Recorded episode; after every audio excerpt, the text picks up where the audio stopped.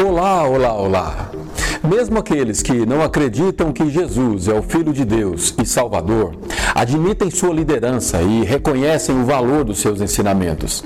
Mas o que talvez você não saiba é que ele falou mais sobre dinheiro do que sobre salvação. Eu sou o Reinaldo Ferreira e hoje nós vamos juntos mergulhar profundo nesse assunto em busca da verdade sobre o tema: será que o dinheiro traz felicidade? E para isso eu fui atrás de evidências e pesquisas científicas cujos resultados eu pretendo expor junto com você à luz do único livro que consegue ser mais atual que o noticiário de amanhã. Então vem comigo. Olá, esse é o nosso podcast número 12. Querendo ou não, a discussão sobre felicidade é sempre meio que ousada. Existem muitas definições diferentes e opiniões contraditórias em relação a elas. A que eu mais gosto e pretendo usar nesse estudo é que a felicidade é um estado emocional de contentamento. E como se já não bastasse, o tema envolve outro assunto polêmico, o dinheiro. Falar de dinheiro é sempre garantido que tropeçaremos em tabus, paradigmas, preconceitos. E muitas vezes temos que, inclusive, saber lidar com hipocrisias. Portanto, o tema é desafiador e para enfrentá-lo eu sistematizei três abordagens. Primeiro, vamos analisar o tema de forma lógica e racional. Segundo, vamos apresentar evidências, estudos e pesquisas. E terceiro, vamos colocar tudo isso à luz da Bíblia, o livro de maior conhecimento que já existiu, e vamos ver o que dá. E a pergunta que não quer calar é: afinal, o dinheiro traz felicidade ou não?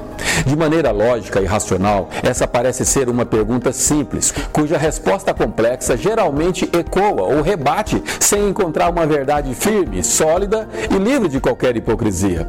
Uma técnica muito usada para transformar questões complexas numa solução rápida e segura é desmembrar uma questão complexa em várias questões simples. Por exemplo, em álgebra ou matemática, podemos fracionar uma equação complexa em várias equações mais simples. Assim, pode também nos ajudar a analisar melhor cada fragmento da equação. No nosso caso, se analisássemos a pergunta dinheiro traz felicidade como se fosse uma questão matemática ou lógica, formularíamos uma pergunta de múltiplas alternativas, como alternativa A: dinheiro é igual a felicidade? Alternativa B: dinheiro está contido em felicidade? Alternativa C: felicidade está contida em dinheiro? Bem, para sabermos se uma, nenhuma ou todas essas alternativas estão corretas, precisamos definir quem são essas variáveis, dinheiro e felicidade. De maneira simples, vamos definir assim: felicidade é igual a um estado emocional de contentamento, como já falamos, onde uma pessoa pode ser infeliz ou feliz. Já o dinheiro é igual a recursos monetários, onde uma pessoa pode ser pobre ou rica. Então, para sabermos se o estado emocional da felicidade pode ser alcançado através de recursos monetários, precisamos agora entender melhor sobre o conceito de ter ou não dinheiro. Uma outra técnica matemática usada para facilitar o entendimento de uma expressão lógica é usar a inversão de valores, para comprovar se aquilo é verdadeiro ou falso. Eu tinha até planejado dar um exemplo de expressão lógica, matemática, mas achei melhor não, pois fiquei com medo do vídeo ficar muito prolixo. Mas aplicando essa técnica de inversão ao conceito dinheiro do nosso tema, cujo sinônimo é riqueza, vamos inverter o ter dinheiro no seu antônimo, que é não ter dinheiro que por sua vez é o sinônimo de pobreza. E a definição etimológica do substantivo pobreza tem sua origem lá no passado, quando se referia a terras, fazendas ou gados que não produziam o que se esperava. Dentre os diversos sinônimos de pobreza, também significa infertilidade, esterilidade, aridez, dentre vários outros que convergem sempre para sua origem, que é não produzir o que se espera. Logo, desfazendo o conceito de inversão da técnica que acabamos de usar, podemos afirmar que se pobreza é igual a improdutividade, riqueza ou dinheiro é igualmente equivalente à produtividade. Então podemos com segurança reformular a pergunta. Ao invés de se perguntar, dinheiro traz felicidade, podemos perguntar assim: produtividade traz felicidade? Ou melhor ainda, ser produtivo pode causar um estado emocional de contentamento? Calma, não faça conclusões precipitadas. Ainda estamos longe de termos um veredito final, pois estamos em busca de uma verdade sólida. Lembra? Por enquanto, fizemos apenas uma análise lógica e racional da questão. Agora, vamos analisar pelo aspecto das evidências baseadas em grandes pesquisas. Nos Estados Unidos foi realizada uma pesquisa pelo Instituto Gallup, que entrevistou um milhão de pessoas com o objetivo de avaliar o quanto elas se sentiam satisfeitas com a vida que levavam e de que forma suas rendas interferiam nesse estado. A pesquisa tinha o objetivo de gerar um indicador conhecido mundialmente como Well-Being Index, que significa Índice de Bem-Estar. Os indicadores dessa pesquisa foi utilizado num estudo da Universidade de Princeton, que encontrou uma relação direta entre o nível de renda e a saúde emocional dos americanos. Concluíram que quanto mais dinheiro essas pessoas relatam ter, mais se consideram satisfeitas com a vida que levam. Enquanto que, por outro lado, quanto menos dinheiro a pessoa relata ter, maiores os níveis de tristeza, estresse e insatisfação com a vida que levam. Constataram também que situações de dores causadas por circunstâncias naturais da vida, como enfermidade, luto, solidão, é ainda mais agravada pela falta do dinheiro. No Brasil, existem muitos estudos para se apurar esse mesmo índice, o índice de bem-estar dos brasileiros. Entretanto, infelizmente, não encontrei nenhum que relacione a saúde emocional das pessoas com suas respectivas rendas. Em um artigo nos Estados Unidos, intitulado Money Can Buy Happiness, que quer dizer dinheiro pode comprar felicidade. Uma filósofa da Universidade do Texas defende que o dinheiro define o bem-estar emocional de uma pessoa de duas maneiras. Primeiro, suprindo as necessidades básicas como comida, moradia, remédios e vestuário. Segundo, e só depois que as necessidades básicas estão supridas, é que as pessoas estão dispostas a correr atrás das coisas que de fato as fazem se sentirem felizes com suas vidas. A Bíblia, em Tiago 2,18, propõe um desafio interessante. O texto diz assim: Me mostre a sua fé sem as suas obras, e eu te mostro a minha fé pelas minhas obras.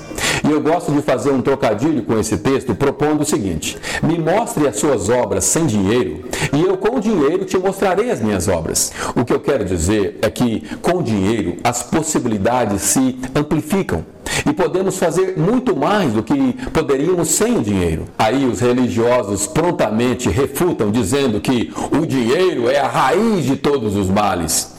Lê do engano. A verdade é que essa é uma afirmação equivocada, usada como pretexto ou justificativa pelos perdedores.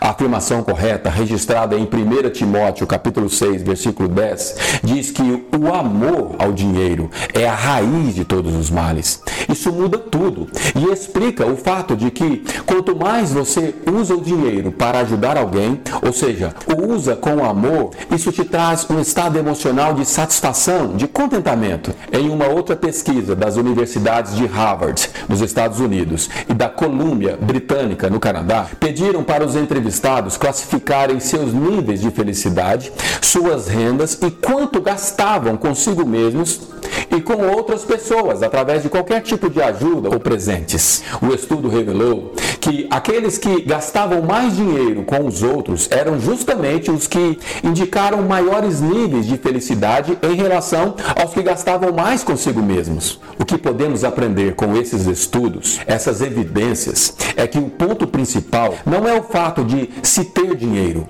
mas que a ausência dele causa tristezas e preocupações. Concluo com um poema chamado Meu Salário, de J.B. Rittenhouse que diz assim: Barganhei com a vida por centavos e a vida não pagava mais que isso. Contudo, implorei ao anoitecer, ao contar meu armário vazio. Por que a vida é um chefe justo, que me dá aquilo que requisito? Mas assim que se estipula o salário, ora, é preciso manter o serviço. Trabalhei feito um condenado, apenas para descobrir, consternado, que quaisquer salário que pedisse a vida, bastante disposta, a vida teria me dado. Infelizmente, esse é o senso comum da maioria das pessoas, pois a maioria não entende seu próprio caminho. Vive uma vida no estilo deixa a vida me levar. daqueles que acreditam que a vida se limita a um saláriozinho, o mesmo, todo mês, e que talvez um aumento surja em algum momento. E se tudo correr de acordo com o protocolo, com sorte, uma aposentadoria suficiente para pagar os remédios, e está tudo certo. Não, esse não é o propósito que Deus te chamou. Ele te chamou para que você tenha vida de verdade, uma vida em abundância. Abundância de dinheiro? Também, óbvio. Busque riqueza, sim. Procure exercer o seu papel, que é de governar. Pois você vai precisar de recursos para cumprir o seu papel, o papel pelo qual você foi chamado. O bloqueio à riqueza está dentro da sua mente e não há virtude na pobreza. É uma deficiência que você pode e deve destruir imediatamente. Você tem o direito de ser rico, próspero e saudável. Sua missão é governar, é crescer e frutificar. E finalmente, a resposta à grande pergunta: dinheiro traz felicidade? Não está num mero sim ou não.